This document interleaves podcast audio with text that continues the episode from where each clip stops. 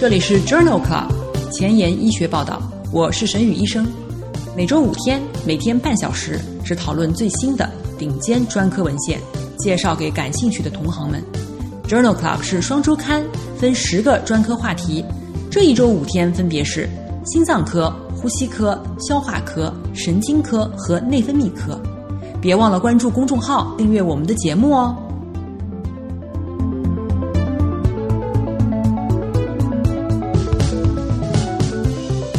多听众给我留言，询问是否有某个专科的讨论群，或者某个专科的研究进展，或者麻烦我帮他对于某一个专业领域进行文献检索。首先，特别感谢这些听众朋友对我节目的喜爱，对我文献检索能力的肯定。但是，作为一个人的团队，每天介绍十二篇文章，至少要花六七个小时的时间，精力所限，我实在无法一一满足你们的要求。今天，我想花几分钟时间聊一下节目和讨论群设置的初衷。顶级期刊非常喜欢团队合作的文章，编辑们非常清楚，大多数的医生过于关注自己的领域，团队合作十分难得。比尔盖茨曾经说过：“世界需要更多的博才，因为专才已经太多了。即使你不是博才，如果你能把学科之间的点连起来。”这种连接的能力也是十分珍贵和稀有的。这就是为什么我把我的节目分成了十个领域。我的意图是让一个专科医生听十个专科话题，而不是每一个专科医生只听自己的专科话题。每天接受一点点不同领域的影响，逐渐习惯从其他领域的角度去思考问题。其次，搞科研要有创新的想法，创新来自于灵感。灵感来自于对大量高质量文献的积累，通过来自多领域的信息刺激，创造力才能被激发出来。我知道的，你有时候会有一个想法，但是没有查文献，所以不敢说出口；查了文献，又觉得大海捞针；好不容易查到了文献，发现别人已经做过了。重点是，如果每天你听我的节目，每周六十篇高质量的文献。每年就是三千篇顶级文章，渐渐的会发展出一种对好课题、好设计的直觉，也能感觉出什么是顶尖杂志编辑们喜欢的课题。听 Journal Club 目的就是让你通过大量的持续的接触，推断出编辑到底喜欢什么。总之一句话，我的意图是让一个人听十个节目，而不是十个人听十个节目。嗯，废话少说。我们的节目马上就要开始啦！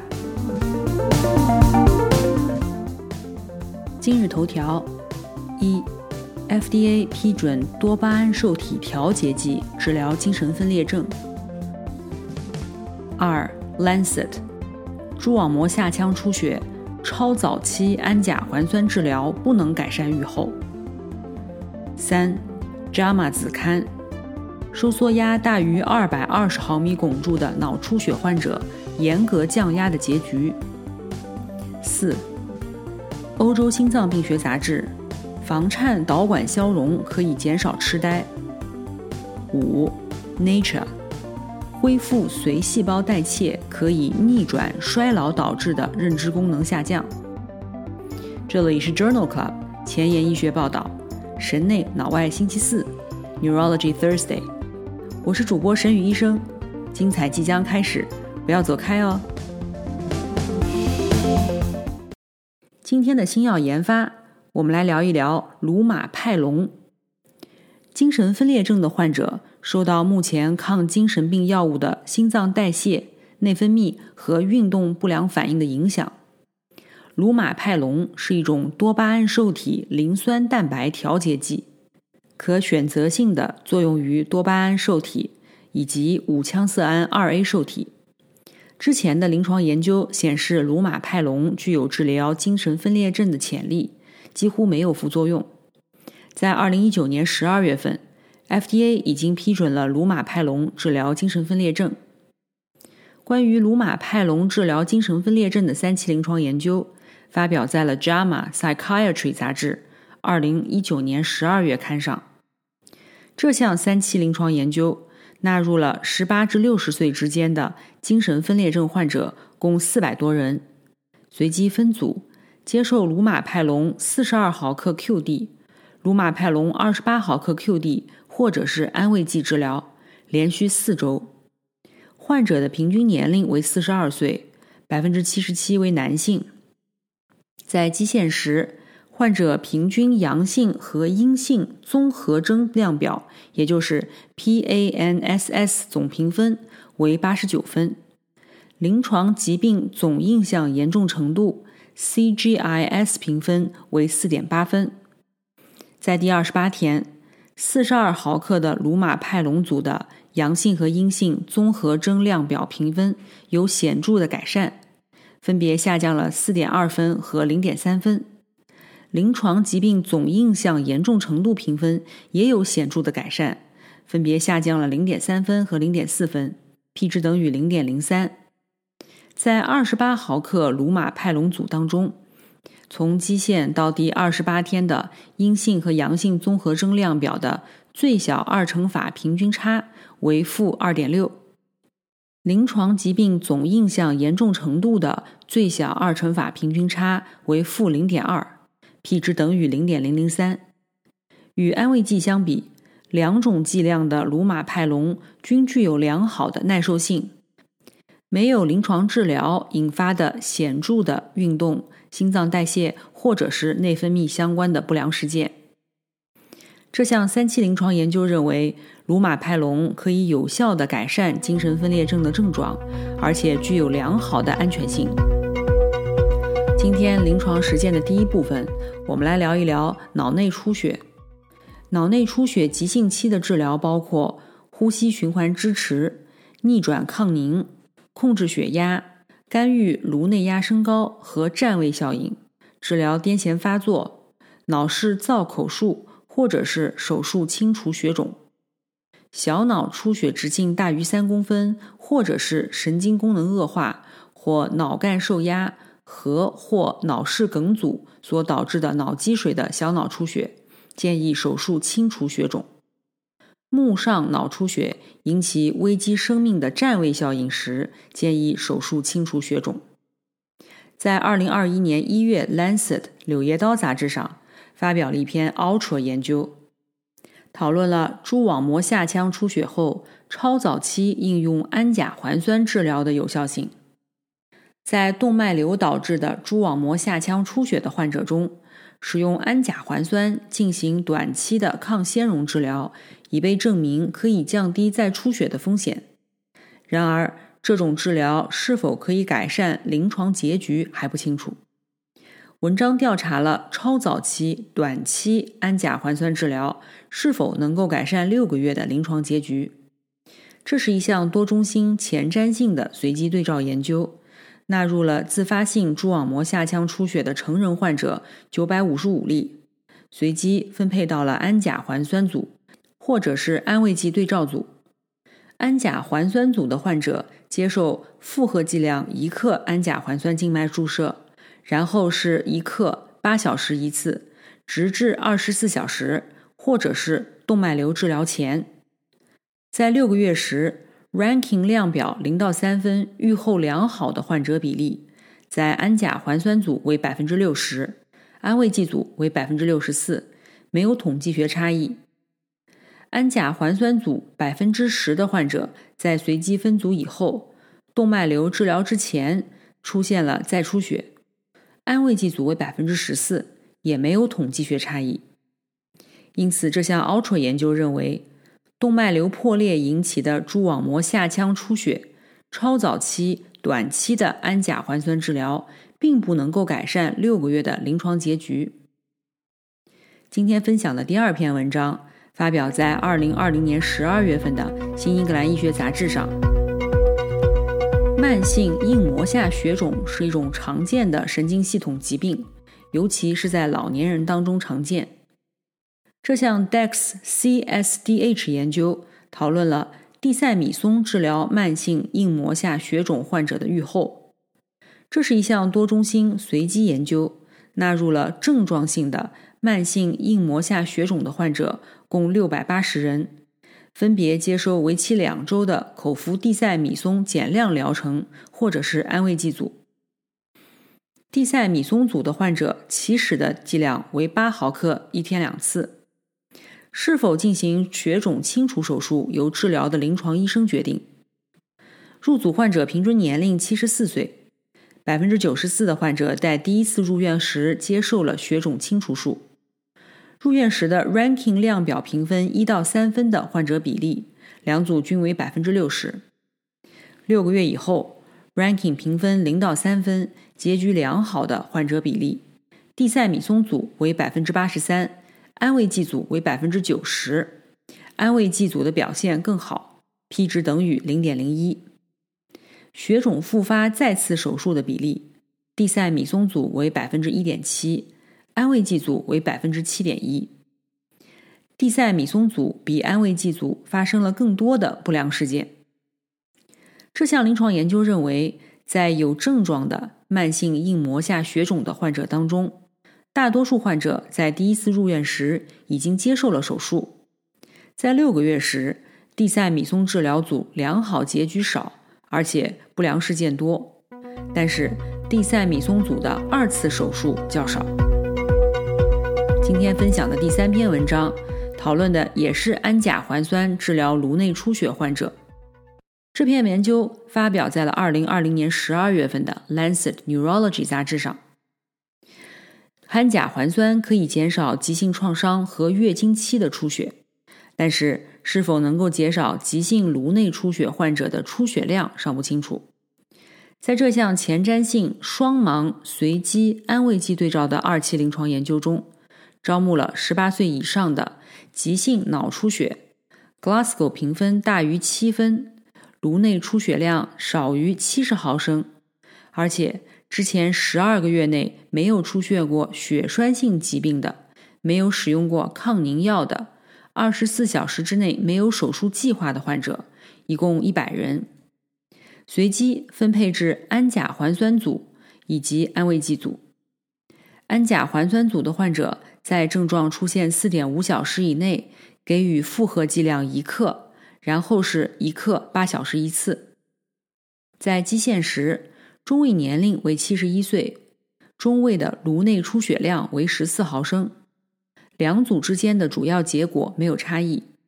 在二十四小时以内，出血量增长大于百分之三十三，或者是大于六毫升的患者比例，安慰剂组为百分之五十二，氨甲环酸组为百分之四十四，而且没有证据表明两组之间的死亡或者血栓栓塞比例有任何差异。死亡八例和十三例，血栓栓塞并发症分别为两例和一例。这项 STOP AUST 研究认为，尽管氨甲环酸治疗安全且不会增加血栓栓塞并发症，但是没有证据证明氨甲环酸可以预防颅内出血的增长。今天分享的最后一篇文章发表在了 JAMA Neurology。二零二零年十一月刊上，这是一项随机临床研究的事后分析。对于收缩压大于二百二十毫米汞柱的脑出血患者进行强化降压治疗，安全性及有效性尚不清楚。这项临床研究评估了强化降压，也就是目标值在一百一十到一百三十九毫米汞柱，以及标准降压。目标值一百四十到一百七十九毫米汞柱，对于脑出血初始收缩压大于等于两百二十毫米汞柱患者的结局影响。这一项多中心的随机临床研究的事后分析，纳入了症状出现后四点五小时以内收缩压大于一百八十毫米汞柱的脑出血患者，给予尼卡地平静脉输液，直至目标血压。参与者为九百九十九人，平均年龄六十二岁，男性占百分之六十二。初始血压大于二百二十毫米汞柱的患者当中，强化降压的患者，二十四小时以内神经系统恶化率更高，分别为百分之十五和百分之六，相对风险比二点二八。九十天的死亡率和严重残疾率的差异无统计学差异。分别为百分之三十九和百分之三十八。强化降压组的肾脏不良事件发生率更高，分别为百分之十三和百分之四点二，P 值等于零点零一。但是肾脏的严重不良事件发生率无差异。这项随机临床研究的事后分析认为。初始收缩压大于等于二百二十毫米汞柱的脑出血患者，强化降压在减少二十四小时内神经系统恶化率，或者是九十天的死亡以及严重残障率方面没有获益。作者不推荐在这种情况下进行强化降压。今天临床实践的第二部分，我们来聊一聊癫痫。癫痫是指间隔二十四小时以上。出现两次或两次以上无明显诱因的癫痫发作的综合征。首次非诱发性的癫痫发作的成人当中，约有三分之一在未来五年内复发。根据电活动的起源分布在大脑的一个局部区域，或者是涉及整个皮层，癫痫可以进一步的分为局灶性发作和全面性发作。癫痫的病因可以分为遗传性、结构性、代谢性、免疫性和感染性。大多数癫痫在发作两分钟之内自行终止。癫痫治疗的三个目的是控制癫痫发作、避免治疗的副作用和恢复维持生活质量。抗癫痫药分为影响钙电流的药物、影响钠电流的药物。同时影响钙通道和钠通道的药物，以及影响伽马氨基丁酸活性的药物，影响谷氨酸受体的药物，调节突触传递的药物，以及其他药物。耐药性的局灶性癫痫可以考虑手术治疗。内侧颞叶硬化继发的内侧颞叶癫痫是最常见的可以手术治疗的癫痫综合征。最常见的手术操作是前颞叶切除术，一并切除颞棘、海马和部分杏仁核。在二零二零年十二月份的《Neurology》杂志上，发表了一项全国性的回顾性队列研究，讨论了癫痫发作与痴呆发作的关联性，并且评价这种关联性是否因为痴呆的亚型而变化。研究对于威尔士的五十六万名居民从六十岁起进行随访，癫痫患者发生痴呆的风险比正常人高二点五倍，发生阿尔兹海默病的风险比正常人高一点六倍，发生血管性痴呆的风险比正常人高三点一倍。在二十五岁以前首次诊断癫痫的患者中。痴呆发生率与那些二十五岁以后被诊断的患者是相似的。曾经服用丙戊酸钠的癫痫患者与没有服用过丙戊酸钠的患者相比，痴呆和血管性痴呆的风险更高，但是阿尔兹海默病的风险不高。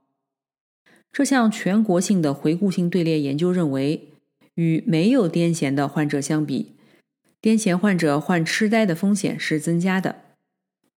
同样是在《Neurology》二零二零年十月刊上发表了另外一篇病例对照研究，讨论了癫痫手术以后颅内脑电图快速联播与预后的关系。这篇文章为了验证快速联播 （fast ripples） 是否是致贤区准确的标志，分析了四十三例患者的液晶立体脑电图。计算了快速联播切除率、最大快速联播率和快速联播分布，用来预测癫痫手术以后的结局。这里使用 Angle 术后效果评级，一级为好，二到四级为差。快速链播事件切除率预测术后效果的准确率方面，采用整晚记录数据，比采用视觉评价五分钟慢波睡眠效果更好。分别为百分之八十一和百分之七十二。快速链波大于每分钟六次的通道缺失和一整个快速链波区域缺失，或者是不完全切除，与不良预后相关。这一项病例对照研究认为，当使用夜晚记录时，快速联播在个体水平上可以准确地预测癫痫手术的结果。缺乏快速联播率高的通道，或者是一整个快速联播区域缺失，或快速联播区域不完全切除，提示着患者的预后较差。今天分享的第三篇文章发表在二零二零年九月的《Neurology》杂志上。这是一项随机对照研究的九年开放标签随访结果。文章前瞻性的评价了脑反应性神经刺激治疗成人顽固性局灶性癫痫的长期安全性和有效性。研究一共纳入了二百三十例参加脑反应性神经刺激疗法治疗顽固性局灶性癫痫的患者。研究持续了两年，开放标签随访七年。在第九年，平均发作频率下降了百分之七十五，缓解率为百分之七十三。百分之三十五的患者发作频率下降超过百分之九十。百分之十八的患者经历了一年以上的无癫痫发作。百分之六十二的患者在最后一次随访时没有癫痫发作。平均无癫痫发作时间为三点二年。总体生活质量和认知功能有显著改善，p 值小于零点零五，并没有记录到严重治疗相关的不良事件。癫痫猝死发生率显著低于预先设定的阈值，因此作者认为辅助脑反应性神经刺激可以显著的降低持续顽固性癫痫发作的发生率，改善生活质量，而且耐受性良好。今天分享的最后一篇文章，同样也是来自于《Neurology》二零二零年十月刊。立体脑电图 （SEEG） 用于分析癫痫发作时皮层下区域的电活动，以确定这些区域在人类癫痫中的受累情况。该研究纳入了七十四例患者、一百五十七例癫痫发作患者的 SEEG 记录。在丘脑和部分病例的基底节进行了电极取样。在癫痫发作期间，百分之八十六的患者丘脑受到了影响，其中百分之二十表现为高致痫性，致弦指数大于零点三。基底节区也可能表现出高致弦性，但程度低于丘脑。作者观察到不同的癫痫发作模式，包括。低电压高频率活动，丘脑致痫性在不同癫痫部位有很高的价值，包括眼癫痫和运动癫痫。癫痫的病因，比如隐源性或者皮质发育畸形之间并没有显著差异。丘脑致弦性与致弦网络的扩展有关。丘脑致弦性对于术后结果有显著的影响。较高的丘脑致弦指数对应较高的手术失败率。这项 SEEG 研究认为，癫痫发作时丘脑受累在不同类型的癫痫发作当中都相当普遍。丘脑的致痫程度可能是术后预后的一个指标。今天的交叉学科，我们分享两篇心脏科和神经科交叉的文章。这两篇文章均来自 European Heart Journal 欧洲心脏病学杂志。第一篇文章讨论的是房颤导管消融是否可以减少痴呆的发作。房颤可能与痴呆风险增加有关。那么，房颤导管消融以后，窦性心律持续时间延长，是否与痴呆发生减少相关呢？在这一项全国性的队列研究中，纳入了十九万例。成人房颤患者，其中九千名患者接受了房颤消融术，近十七万人接受了单纯药物治疗。在五十二个月的随访以后，相比药物治疗组，房颤消融术患者的总体痴呆发生率和风险更低，分别为八点一每一千人年和五点六每一千人年，风险比为零点七三。在对于卒中事件进行额外分析以后，消融与痴呆风险之间的相关性得到了一致性的观察，风险比为零点七六，并且消融成功的病例当中更显著，而消融失败的病例中没有观察到显著差异。消融术与降低阿尔兹海默病和血管性痴呆等痴呆亚型的风险均显著相关。这项全国性的队列研究认为，房颤消融术与降低痴呆风险有关。在分析临床混杂因素以后，这些关联性仍然有统计学意义。第二篇文章也是来自于 European Heart Journal，二零二零年十一月刊。磁共振评价的脑白质高信号 （White Matter Hyperintensity，WMH） 随着年龄和高血压进展，但是与舒张压和收缩压的相对作用尚不清楚。本研究旨在确定脑白质高信号与血压之间的关系。这是一项前瞻性的社区队列研究，纳入了参加英国 Biobank 研究的二十二个中心的四十至六十九岁之间的三万七千例患者，随访四到十二年。脑白质高信号与当前的收缩压有强烈的关联性，与既往的舒张压相关性更强。尤其是在五十岁以下的人群当中，由于收缩压升高的患病率较高，收缩压每升高十毫米汞柱，脑白质高信号增加一点一二六倍；收缩压每升高五毫米汞柱，脑白质高信号增加一点一零倍。血压升高，即使是收缩压小于一百四十毫米汞柱，舒张压小于九十毫米汞柱。特别是需要服用降压药时，都与脑白质高信号增加有关。这项前瞻性队列研究认为，当前与过去的血压升高与中位脑白质信号增加有关。五十岁以前舒张压的相关性更高。长期预防脑白质高信号，可能需要严格控制中年的舒张压水平。今天前沿医学部分，我们来分享一篇来自于二零二一年一月《Nature》杂志上的一篇基础研究。衰老的特征是持续的促炎反应，促炎反应会导致动脉粥样硬化、代谢综合征、癌症和衰弱。衰老的大脑也容易受到炎症的影响。年龄相关的认知功能下降和阿尔兹海默病的高发病率就是证明。从系统的角度看来，循环中的促炎症因子可以促进认知能力的下降，而在大脑中，小胶质细胞逐渐失去清除神经变性相关错误折叠蛋白的能力。然而，随着年龄的增长，引发和维持不恰当的炎症的潜在机制尚不清楚。来自斯坦福大学和普林斯顿大学的研究人员发现，在衰老的小鼠当中。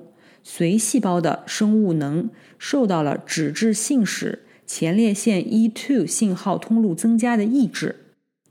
前列腺素 E2 是炎症的主要调节因子。在衰老的巨噬细胞和小胶质细胞中，前列腺素 E2 通过其 EP2 受体发出信号，促进葡萄糖转化为糖原，减少葡萄糖和线粒体呼吸。这种能量不足的状态驱动了不恰当的促炎反应。由于年老的髓细胞依赖葡萄糖作为主要的能量来源，这种促炎的作用进一步的增强。在老年小鼠当中，抑制髓系的 EP2 信号通路可以恢复细胞生物能、全身以及大脑的炎症状态、海马突触可塑性以及空间记忆。此外，阻断外周的髓系 EP2 信号通路，可以恢复老年小鼠的认知功能。这项基础研究认为，认知老化不是一个不可逆转的过程，可以通过重新编程髓细胞葡萄糖代谢来逆转，以恢复年轻的免疫功能。今天就聊到这里。如果你真心喜欢我的节目，不用给我点赞，现在就去转发分享吧。像我一样，把知识免费的分享给需要的朋友。明天是内分泌代谢星期五，精彩继续，不见不散哦。